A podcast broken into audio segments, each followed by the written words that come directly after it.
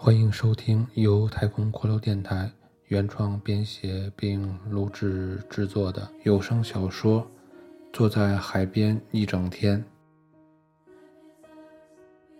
第一集。倾听午夜大海辽阔的沉寂，我的额头冷静得像冬天的暴风雪。来自诗歌《告别》。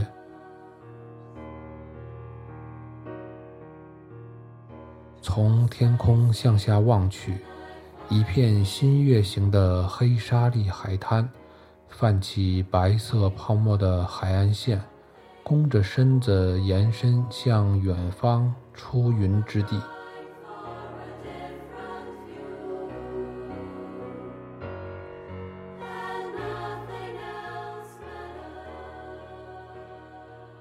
在海滩黑灰色的整块色调中，仔细看去，其间有个白色的小点，在不断聚焦放大的视线中，白色小点逐渐变成了一个身穿白色衬衫的青年男人。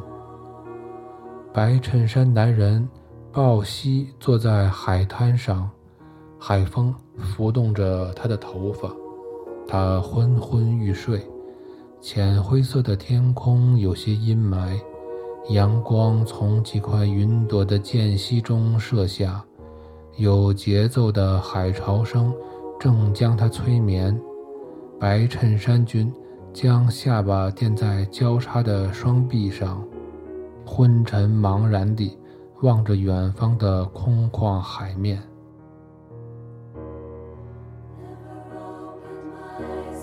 保持这样的姿势已经很久了，而时间的跨度要从他刚刚来到海滩时遇到那个弹吉他的红背心老男人算起。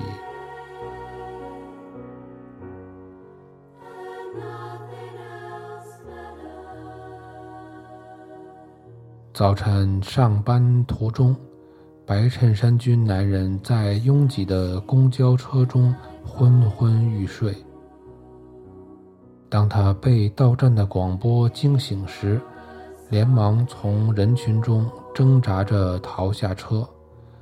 在站台上等待换乘另一路公交车时，他忽然发觉自己口袋中的手机和钱包都被偷走了。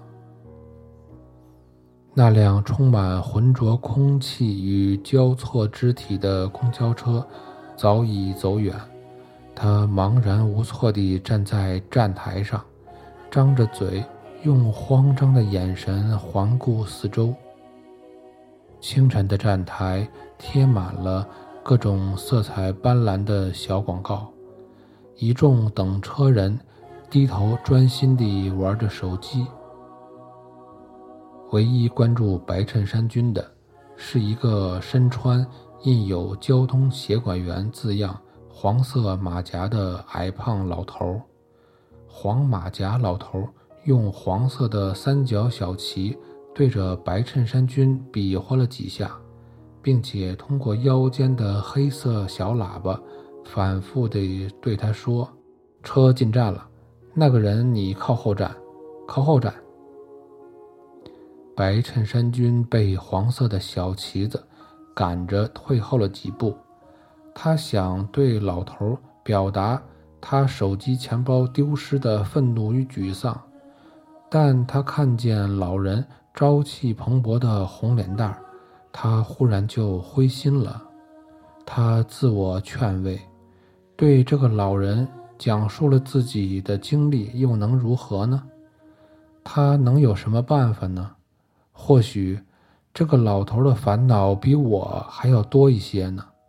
于是乎，他知趣地转身离开了车站。对于身无分文的白衬衫君来说，虽然没有钱坐车，但幸运的是，他此时距离公司只有两站路的距离。然而不幸的是，他今天必然。要迟到了。公司对于迟到者的处罚是每次八百元的罚金。此外，他还会失去本月的所有奖金。这些损失加上丢失的手机和钱包，根据白衬衫君的估算，今日的损失很大。白衬衫君向着公司走去，他走在一条蜿蜒在海边的公路上，身旁飞驰而过的汽车纷纷将他甩在后面。他是这条长路上走得最慢的人。脚下的这条路，他已经走了十年，在十年间的绝大时间里，他困惑迷茫地来来回回。绝大多数时间，他厌烦这条路，他厌烦公交车里拥挤的人群、喧哗的声音、混合着汽车尾气与人体气味的浑浊、单调而焦虑的行程。而终点就是同样单调乏味的一整日的工作。从拥挤喧哗的车厢，到拥挤安静的办公室，人群中的重重包裹令他总是感到莫名其妙的愤怒与沮丧。白衬衫君多年以来，每次清晨走出家门，都是那样的不情愿。而每次夜晚，他挤出公交车走回家时，又是那样的如释重负。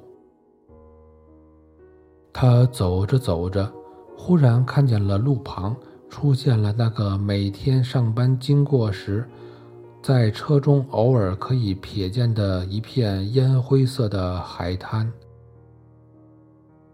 此时，他忽然想起部门经理脸上严肃的表情，以及那些即将从工资单上消失的罚款，还有未来失去晋升的机会，还有那永远没有尽头的工作计划表，还有那部刚用了不到半年的手机。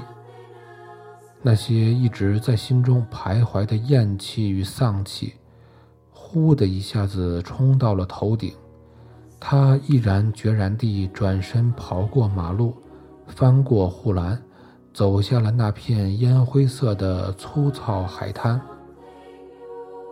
他的想法简单而直接，索性迟到了，干脆就不去了。